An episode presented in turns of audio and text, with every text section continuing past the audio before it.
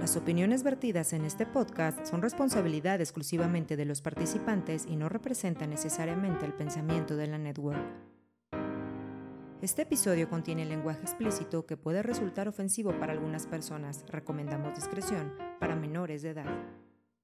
Aliméntate sanamente.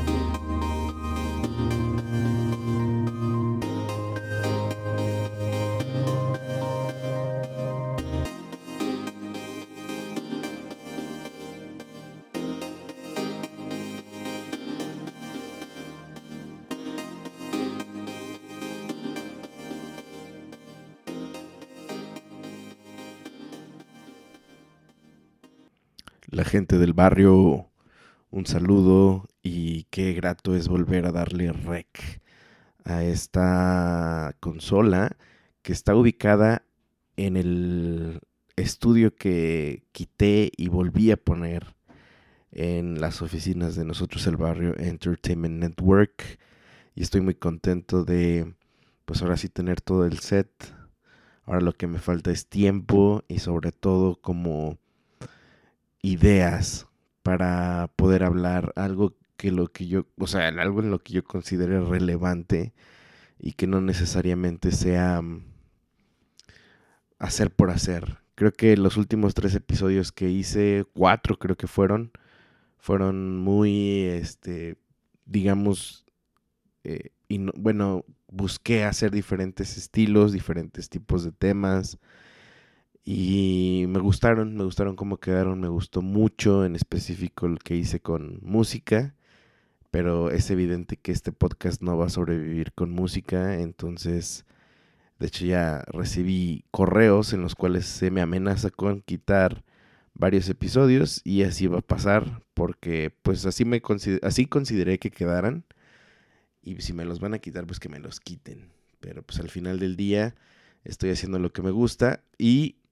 me da orgullo que, que, por lo menos lo intente y a ver que salgan como salgan. Pero bueno, yo los saludo, mi nombre es Fede, los saludo desde Zapopan, Jalisco, en el occidente de México, eh, empezando febrero del 2023.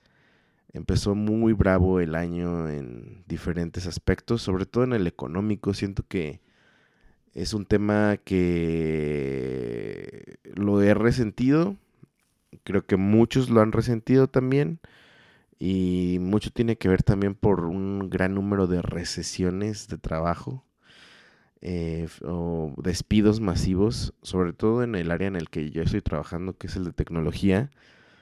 Ah, se han escuchado bastantes despidos. Me meto a mi LinkedIn y es literal, todo el mundo anda buscando trabajo y pues me parece que es interesante poner el ojo ahí para saber hacia dónde vamos en este año o, más adelante y espero la verdad que si ustedes tienen trabajo ahorita pues lo puedan conservar, lo puedan tener ahí pues lo más que puedan. Y si han perdido el trabajo en estos últimos días, meses, ojalá su búsqueda sea lo más eh, liviana y no traumática y además de pronta pues de pronta espera realmente, o sea que realmente encuentren más rápido de lo que ustedes encuentren una, mejor oferta. Pero bueno, en otros aspectos em, de este 2023 les habla un Fede de 35 años. Cumplí años el, en enero y eh, me siento muy contento, me siento muy a gusto, me siento muy agradecido y feliz. Me siento con ganas de cambiar las cosas que hay que cambiar. Me siento con ganas de seguirle, seguirme procurando en primera instancia y a los que me rodean eh, tratar de ser lo más feliz cuando estoy al lado de ellos y dar lo mejor de mí para todos aquellos que, que me rodeen, la neta. Eso es lo que deseo. Y me gusta mucho este proyecto porque nosotros el barrio, si bien es para un micro nicho, y agradezco a todos los que le dan play, siempre me emociona y me da mucho gusto eh, cuando me escriben, cuando comentan, cuando la gente que es muy cercana a mí tiene mi WhatsApp, me escribe y, me manda audios y todo eso. La neta les agradezco muchísimo que hagan eso y, y hay veces que sí digo, güey, pues nadie me escucha, pero de repente recibo comentarios muy interesantes y luego me doy cuenta que hay escuchas pues que nunca me escriben y tal vez nunca me escriban, pero que son constantes. Soy feliz, soy feliz con eso y con eso tengo. Y de hecho este podcast em, va con un, va por una petición, pero me lo tomé muy en serio. Bueno, no, no es que no sea en serio cuando me piden las cosas, sino que me quedé pensando profundamente porque es un tema que al cual le doy muchas vueltas, muchos, muchos días acerca de, una realidad que vivimos en nuestro país muy fuerte. Eh, Viole, Violeta, es una de mis escuchas eh, más fieles, tanto de la parrilla de mi compadre como de los proyectos que hicimos en, la network en general y también de Nev, lo cual agradezco muchísimo. Y ella me, me mandó un mensaje diciendo, oye, ¿qué piensas de una fiesta que hizo un futbolista que se llama el Cata Domínguez? Para los que no sean de México, les voy a dar mucho contexto acerca de esto. Eh, que hizo una hizo la fiesta de cumpleaños de uno de sus hijos y llevó una temática pues muy fuerte. Eh, aparentemente era un espectáculo de, digamos, de laser tag, algo así como gotcha, pero con láser, donde la indumentaria, o en vez de ser, no sé, soldados contra otro ejército, eh, fue una, una, parte de la indumentaria fue usar eh, prendas alusivas al cártel eh, de Sinaloa, del Chapo. Entonces, la comunidad, tanto deportiva como extradeportiva, tuvo su opinión al respecto. Eh, se hablaba de inclusive una desafiliación del jugador por un tema tan sensible que ha causado bajas en pues de gente inocente y es una problemática súper seria en, en los países a los que les afecta esto y obviamente el nuestro que es la sede, ¿no? Una de las cosas por las cuales también mencioné que el año empezó súper duro es porque una de las primeras noticias que tuvimos del 2023 fue en Día de Reyes, el 6 de enero, la captura de Ovidio Guzmán, uno de los hijos de, del Chapo, y una movilización tremenda en el noroeste de, del país, en Culiacán, en general en todo Sinaloa.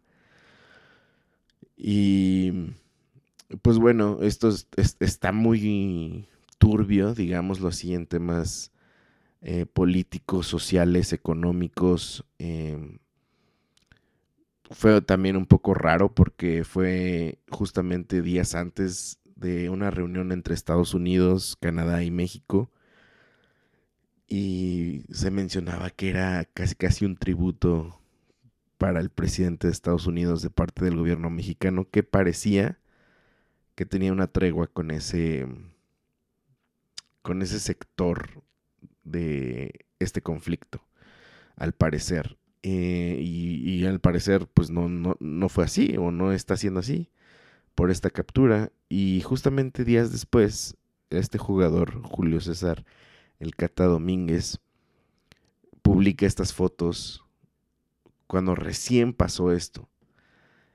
Y obviamente, pues como que hasta ofendió el, tema, ¿no?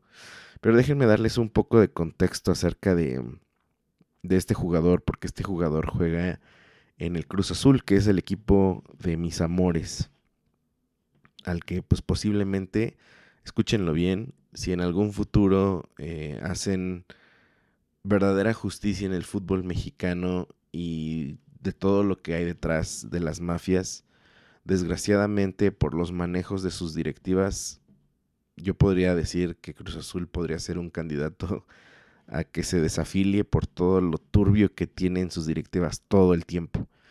Bueno, eso no tiene nada que ver con la afición que ahí está, que paga, que va, que alienta, que no, no deja de creer, al cual yo firmemente me sumo en, entre ellos.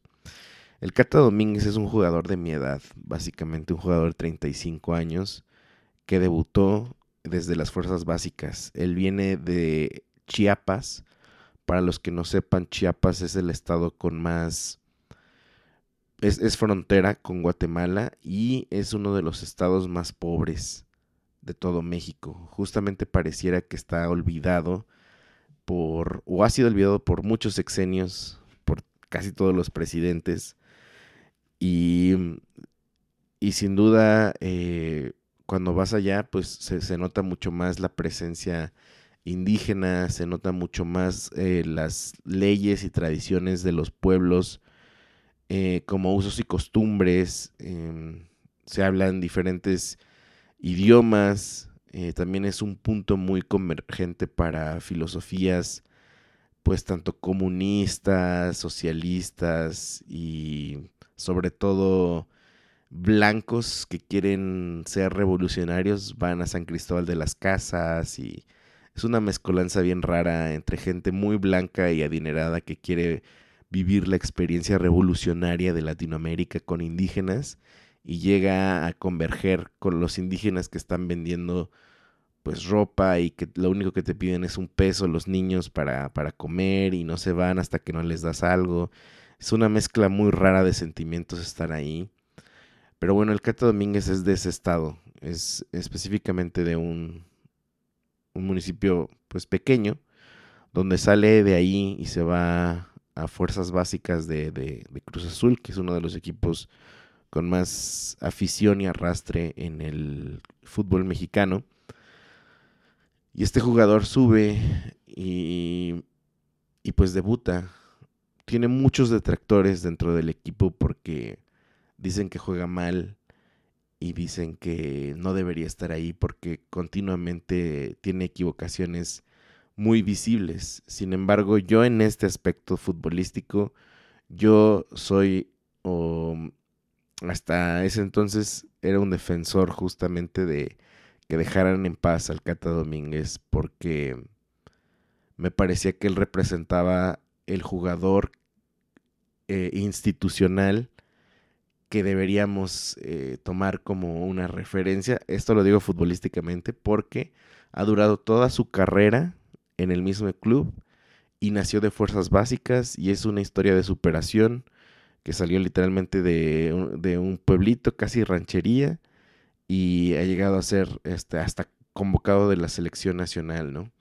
Y obviamente yo soy de esos que siguen a todos los jugadores de Cruz Azul en las redes sociales o sea, yo sí soy de los que llega, investigo quién es, le doy follow o no le doy follow, no sé, depende cómo me caiga. O depende, digo, tal vez este va a durar bien poquito, mejor lo dejo de seguir, o este va a ser un fraude, no lo sigo. El Cata Domínguez yo lo sigo y me doy cuenta que él tiene mucha cercanía con, pues con el tipo de música que es este regional, con la banda, todo eso. Y en muchas ocasiones he escuchado cómo habla el Cata Domínguez y habla como si fuera de del norte del país, sobre todo de Sinaloa. Y yo, yo pensé que él era norteño eh, cuando no conocía su historia. Sin embargo, ahora que cuando veo que es del sur, el sur no tiene el acento de que, que, según yo percibo en el Cata Domínguez. Y digo, a este compa, este tiene mucha influencia de, de la música que escucha, que es de Sinaloa posiblemente. Sinaloa también se le conoce como pues la capital del narcocorrido, ¿no? Hay mucha, tanto hay banda como hay agrupaciones que se dedican literalmente a componer y cantar narcocorridos. Y el Cata Domínguez, al parecer, pues le gusta esa música. eh, hasta aquí todo, cada quien sus gustos y cada quien sus contextos, ¿no? Y después eh, me preguntaban qué pensaba yo de esto, porque también mi hermano me preguntó, se hizo un tema de conversación en algún grupo. Y, mm, y yo decía, güey, ¿cómo es posible que a tu hijo, aunque sea tu hijo o aunque a lo mejor no sé, porque además eran muchas, o sea, muchas playeras, gorras haciendo alusión a este, a este cártel que tiene merch, ¿no? También. Y después de un, de un tema así, eh, sí, se, sí se me hizo un poco de falta tanto de sensibilidad como de sentido común. Y no sé, ¿no? O sea, imagínate que yo fuera el papá de uno de los amigos de su hijo, ¿no? O sea, que mi hijo fuera el amigo de su hijo. Y veo que llega ese, ese grupo, pues como, pues no sé si era de animación o era parte del espectáculo de Laser Tag. Pero yo sí me hubiera incomodado, ¿no? Hubiera dicho, oye, ¿qué pedo con esto? O sea, por más que sea un juego que a lo mejor hacía alusión a un videojuego Warzone, Call of Duty, no sé, no sé realmente cuál sería el motivo. Pues está cabrón dejar que te pongas inclusive una playera que diga, que haga alusión a un grupo, pues, criminal, básicamente. Entonces, eh, cuando dijeron que lo iban a desafiliar, sí dije, o sea, justamente pensé, no creo que lo desafilien, porque para ser honestos, si van a desafiliar a él por nada más publicar eso, que, que, no considero un, un, hecho menor, sino que pues fue de mal gusto y fue muy inoportuno, seguro estoy que si se ponen más estrictos y, se pusieran a investigar los nexos que hay, de la liga con cosas turbias, toda la liga debería ser desafiliada, sin lugar a dudas. Y luego me puse a pensar que, o sea, ¿por qué el Kata haría algo, algo como lo que hizo, no? Muchos dirían que pues tiene que ver de su contexto, lo que consume, lo que las aspiraciones que tiene y todo eso, ¿no? Y es que, como les digo, al venir de, pues desde abajo, por lo menos en el, en el tema de crecimiento futbolístico y deportivo, sí logró cumplir el sueño de pues, todos los chavos que quieren ser futbolistas, salir de las fuerzas básicas, vivir bien, ganar bien y demás, ¿no? Hasta pareciera que él tendría que ser el referente de muchos más eh, niños que quisieran tomar el ejemplo, por ejemplo, en su comunidad. Pero no, no es así. Eh, tal vez lo que se está viendo ahí es una falta, pues, tanto de criterio como de educación y tal vez una confusión total de lo que está bien y de lo que está mal, ¿no? Y a partir de aquí ya no voy a hablar del kata, sino de la situación como tal, de la problemática que engloba y que deja ver todo esto, ¿no? Eh, creo que en México tenemos una división muy marcada para la gente que consume este tipo tanto de música como de series, como indumentarias, que aparenta ser o que inclusive es parte de todos los grupos eh, del crimen que hay en, en México. Y ahí por otra parte está, pues obviamente los que pues están en contra de ese tipo de música, ese tipo de contenidos en, el, en, en pues en la tele a, manera de glorificación casi casi, eh, de exaltación, está en contra de esas modas, pero hay algo que también en definitivamente convergen y hasta se entrelazan, que es el consumo de las sustancias que son ilegales.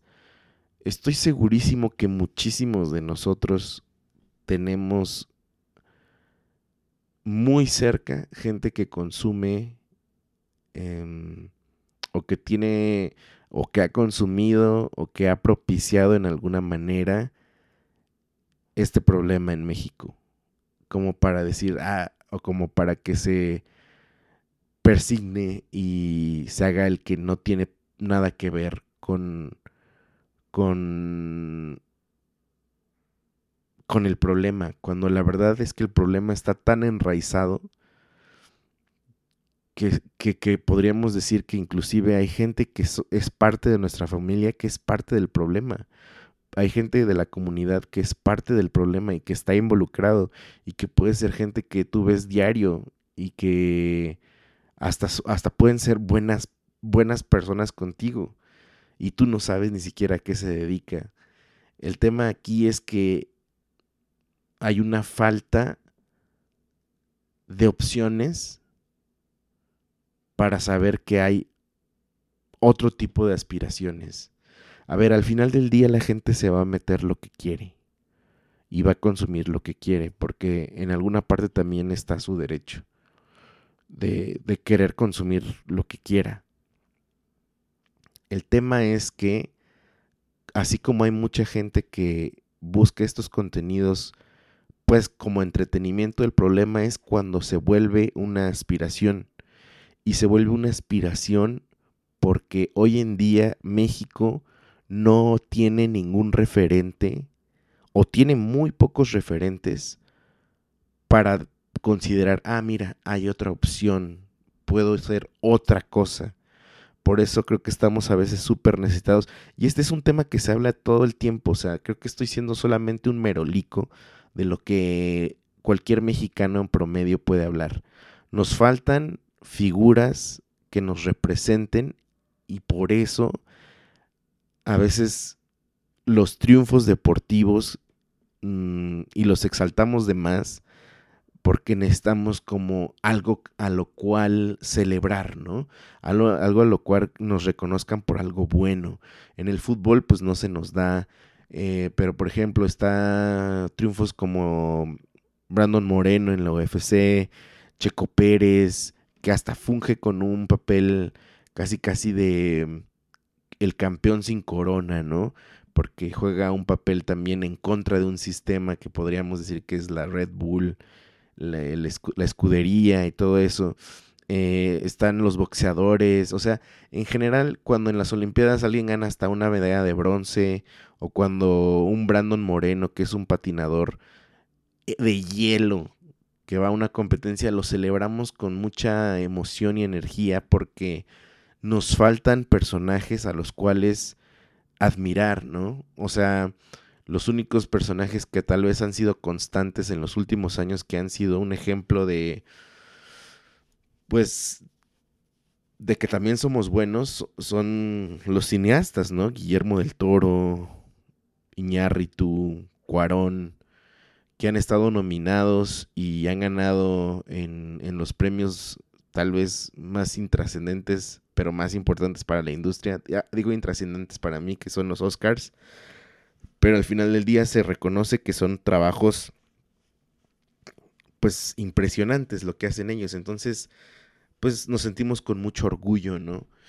Y antes yo tenía la esperanza de que o tenía un discurso muy bien fabricado. Yo fui maestro durante muchos años y durante muchos años comprobé que el salón de clases era el mejor lugar para poder cambiar la vida de alumnos que llegaban de, casas pues destrozadas, con violencia familiar, con problemas de drogas, con alcoholismo, con orfandad.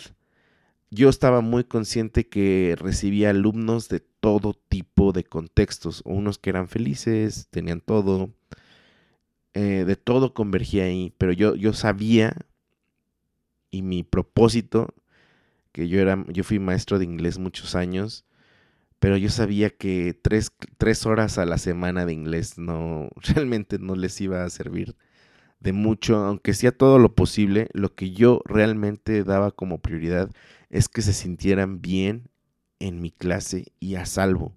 Y durante muchos años creí que la educación en México realmente podía abrir la mente de, la, de, los alumnos hacia otro mundo, hacia otro, otras expectativas. Y si me preguntan, ¿todavía lo crees? Yo diría que está en riesgo y que en muchas ocasiones la respuesta es ya no. Una de las cosas eh, por las cuales yo tenía mucho miedo de ser un maestro joven es que pues yo fui creciendo y llegaban alumnos de las mismas edades y me preocupaba mucho ser un maestro viejo con pensamientos viejos y ya no entenderme con las nuevas generaciones, que es algo que creo que es inevitable que suceda con el paso del tiempo. Sin embargo, mientras más cercano me sentía, me sentía más en control de mis grupos, me sabía casi el nombre de todos, el apellido de todos, la historia que me podían contar ellos se me quedaba muy grabada, entonces creo que eso causaba mucho impacto en, en los alumnos. Y lo que me pasó en la, el último año que fui, el último semestre que fui maestro, sentí que esa generación no pude impactarla como creo que pude impactar otras generaciones. Me sentí desconectado y me sentí desesperado. Afortunadamente ya no soy maestro y digo afortunadamente porque siento que ahorita ya no podría conectar, no sé, ya cambié, soy otra persona. O a lo mejor sí, a lo mejor podría conectar, no sé, estoy solamente suponiendo. Lo que me pasa o lo que me pasó fue que fue experimentar cómo la educación es ahora una de tantas opciones para los alumnos. O sea, si ahora alguien te dice quiero ser youtuber, que no está mal, yo también quiero serlo. Quiero ganar dinero de ahí también. Eh, y me dice, no quiero estudiar. ¿Con qué cara yo le voy a decir que no lo haga cuando hay muchas historias ya de éxito? Si alguien me dice, eh, yo quiero, no sé, hacer TikTok, hacer contenido, todo el mundo quiere ser influencer. Y, y hay un montón de... Distracciones más. Entre ellas, el narcotráfico es una de las opciones que se ha, se ha vuelto una verdadera opción para tener otro nivel de vida. Corto, claro que sí, definitiva, definitivamente, pero se ha vuelto una opción real para muchas familias. Porque vaya, no es como que todos quieran estar ahí, quieran vivir ahí a base de ser personas malas. Lo hacen porque hay mucho dinero de por medio y puede ser la única solución que tienen dentro de toda esta gama de posibilidades. Esta es la que más dinero deja hoy por hoy. ¿Y cómo, cómo compites con eso? ¿Cómo le dices, no hagas eso? Cuando ellos o cuando esa parte de la sociedad le muestra todo lo que pueden tener, aunque sea por un momento. Hace poco me reuní con mis ex compañeros maestros, a los cuales considero pues hermanos mayores básicamente, y me decían cómo, cómo se sienten igual que, que como yo mencioné hace rato ellos ya se sienten súper desconectados y por más que han intentado aplicar dinámicas e intentado acercarse, en definitivamente hay una... Mm, es que no es nada más una distracción, es, una, es un desinterés por lo que te platican. Y es que cómo culparlos si tienen el mundo de información en sus manos. ¿Cuál es el objetivo hoy por hoy de la escuela cuando todo lo puedes aprender en YouTube? Si no cambia el sistema educativo, la educación ya no es una opción, pues para nada, está siendo obsoleta. Y me platicaban con mucha frustración cómo, cómo no encuentran el canal de comunicación, cómo no encuentran la chispa que despierte el interés en los chavos, ni siquiera haciendo, ni siquiera poniéndote moderno y decir, oigan chavos, hagan un TikTok acerca de esto. Tampoco quieren hacerlo. Y, y, realmente me preocupó porque tengo una hija y qué va a pasar con, con, sus oportunidades, qué va a pasar con la motivación que tiene. Hoy por hoy yo puedo ver cómo ella con el iPad ha aprendido mucho más de lo que yo mismo como papá puedo enseñarle. Mm, y ni se diga de la guardería donde va, ¿no? Obviamente todo lo que le dejan de tarea ya, pues, ya lo vio o lo ha estado viendo en, en los juegos que tiene en el iPad. Pero ese es el detalle también. Ellos me, me, me mencionaban que la pandemia fue un gran parteaguas para justamente hacer una división todavía y una brecha más grande de la que ya había. Eh, me mencionaron algo que me pareció un fenómeno digno de rastrear, porque me dijeron, ahora se ve clarísimamente, así se ve claramente una división entre las, o sea, estamos hablando de una escuela pública. En las escuelas públicas, pues una de, de sus mayores virtudes es que pues todos por igual, ¿no? No importa que tú seas hijo de un papá exitoso, eh, pues te sientas al lado del, del, hijo de o la hija de papá que es obrero y, y, podríamos todos decir que estaban igual, en igual de condiciones de recibir la misma educación. Y ellos me mencionaban que después de la pandemia, regresar a los salones se ve tan partido los que sí tienen los recursos de los que no tienen los recursos y me mencionaban que dentro de los salones se generan y se puede ver como, como un estudio de muestreo de cómo los chicos que no tienen casi casi están este pues enojados con los que sí tienen aunque se escuche mal, pero ese es el fenómeno que, que, pasa. Y dicen que hay un montón de problemas de que se roban celulares dentro del salón. O sea, esto ya pasaba. Pero ahora dicen que es un tema que ya se salió de control, robo de celulares, o sea, dicen que hasta robo de, de mochilas y, no necesariamente para, para escondértelas como travesura, porque eso siempre ha pasado, pero el robo, así como para que ya no aparezca.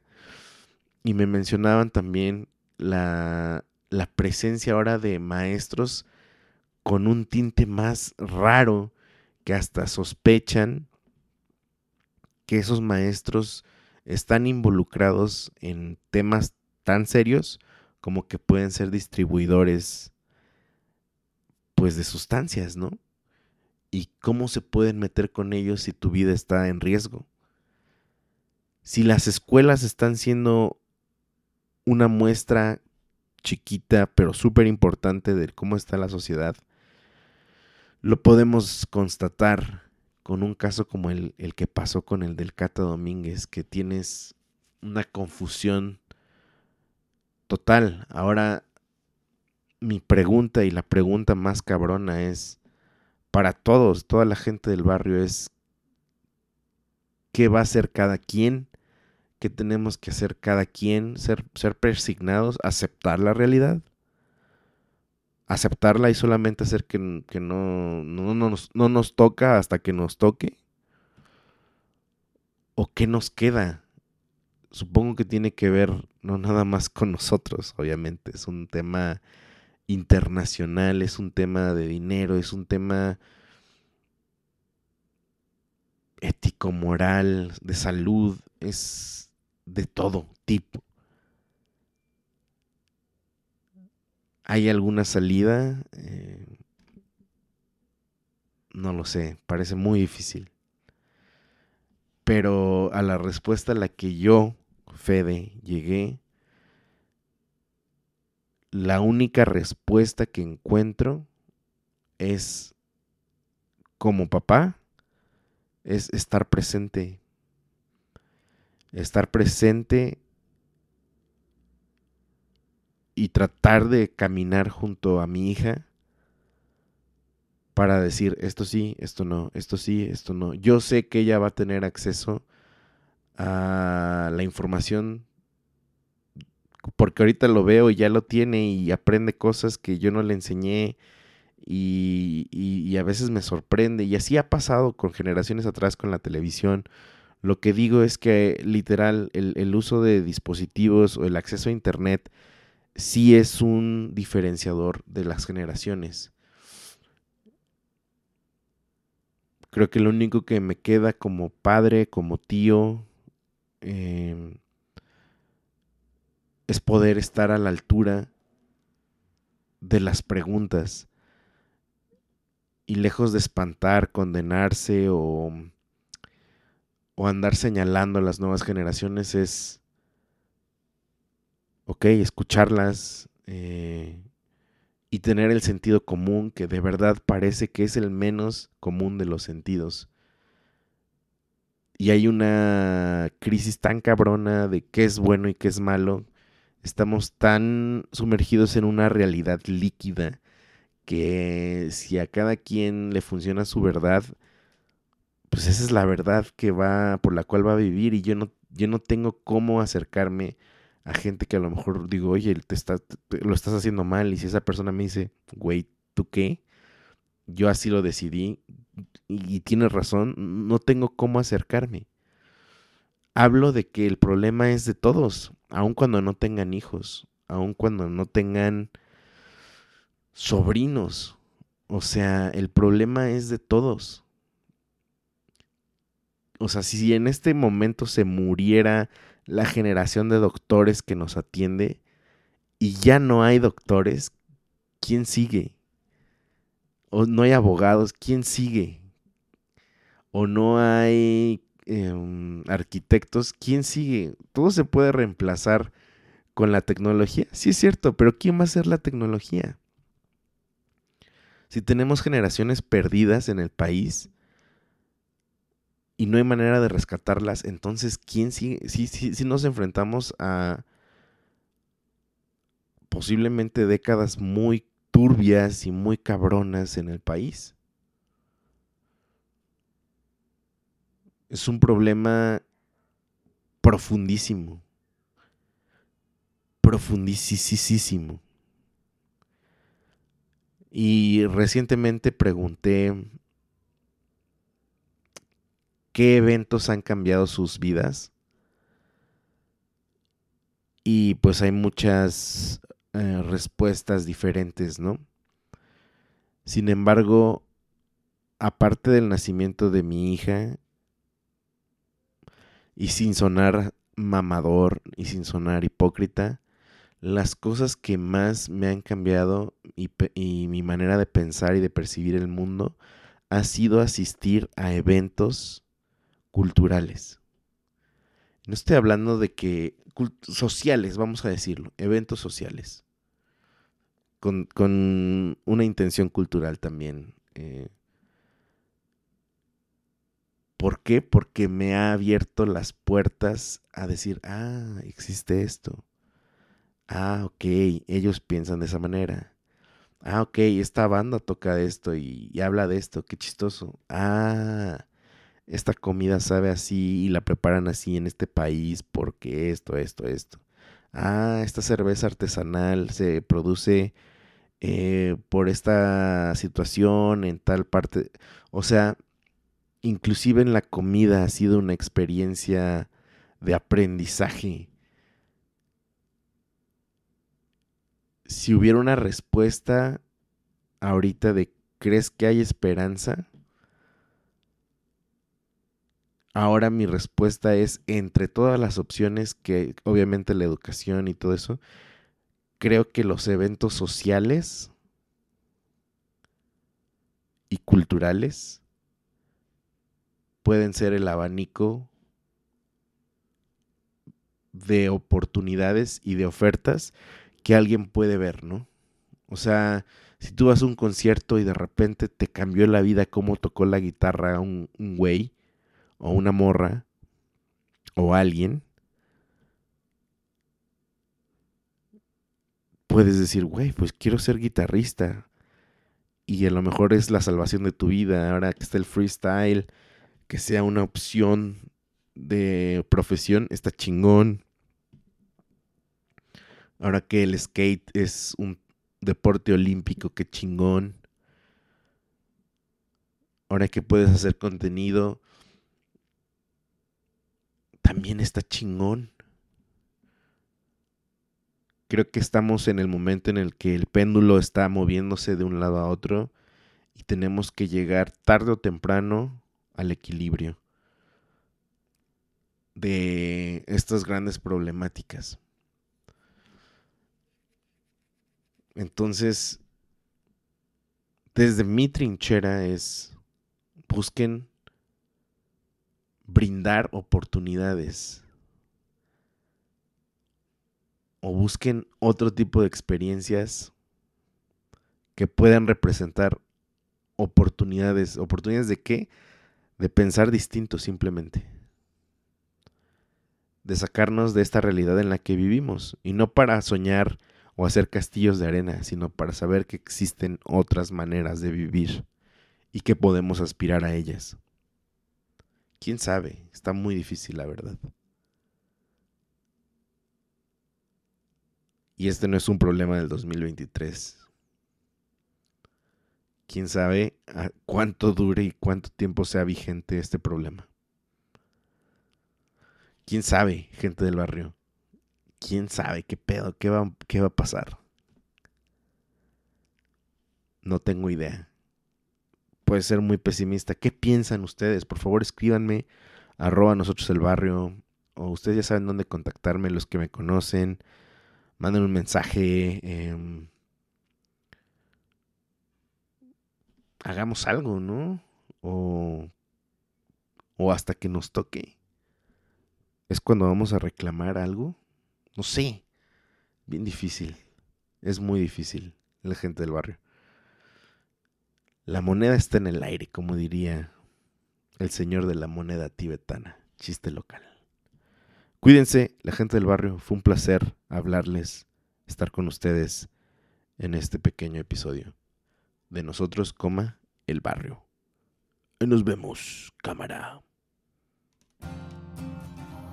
Muchas gracias por escuchar y descargar este podcast. Mil gracias más si lo has compartido y te has suscrito a todas nuestras redes. Nosotros el barrio te lo agradecemos y te respaldamos. Hasta la próxima.